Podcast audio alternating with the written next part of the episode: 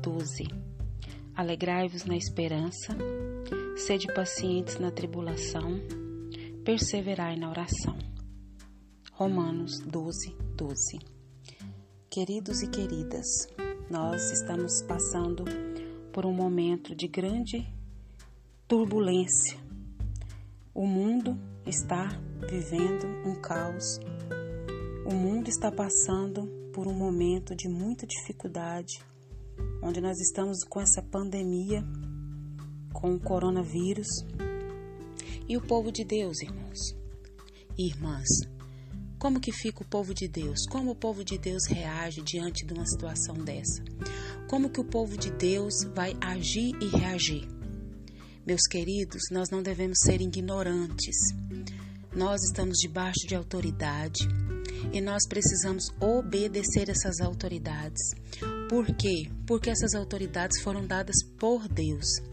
E se essas autoridades têm falado que é para nós ficarmos em quarentena, que o que é essa quarentena, irmãos? Essa quarentena não é férias, irmãos. Essa quarentena é para ficar em casa, é para ficar, né, em casa sem ficar correndo risco, né, é, de pegar esse vírus. E como que a gente deve cumprimentar? Não é que a gente está sendo fazendo falta de educação, porque a gente gosta de pegar na mão, gosta de abraçar, gosta de beijar. Mas nesse período, irmãos, não vamos fazer isso. Não porque nós não temos fé, irmãos, pelo contrário, nós temos fé. Mas a nossa fé em Cristo Jesus eh, não quer dizer que nós estamos blindados, não, irmãos. Então nós precisamos vigiar. A palavra do Senhor diz: vigiai e orai. Então nós vamos vigiar, quer fazer, tomar essas precauções. É isso que o povo de Deus deve fazer, meus queridos. E o versículo que nós lemos aqui: alegrai-vos na esperança.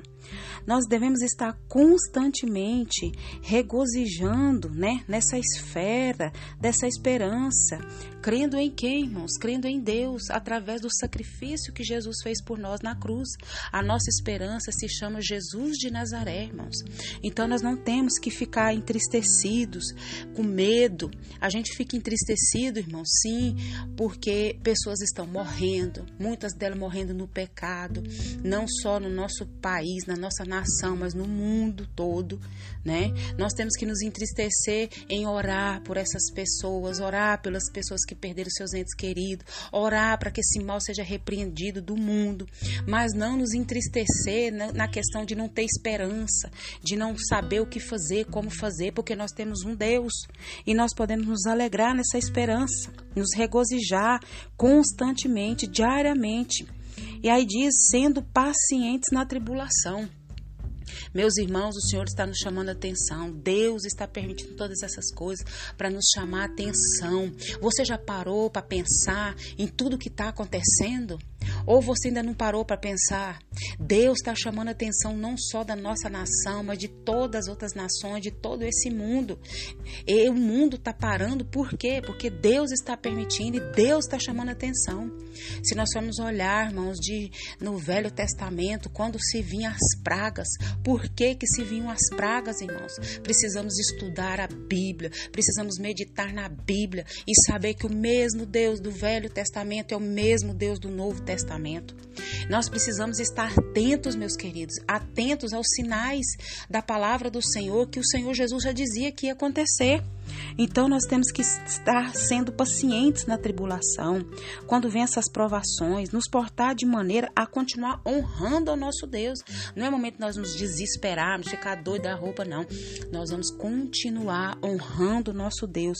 Por isso diz: sede pacientes na tribulação, procurando, irmãos, estar com a nossa mente voltada para o Senhor e aprendendo com Ele, Pai, o que, que o Senhor está querendo nos ensinar com essa situação. O que que Deus está nos querendo nos ensinar, irmãos, com essa pandemia que está sobre o mundo? Já parou para pensar? E no final do versículo, ele diz: perseverai na oração.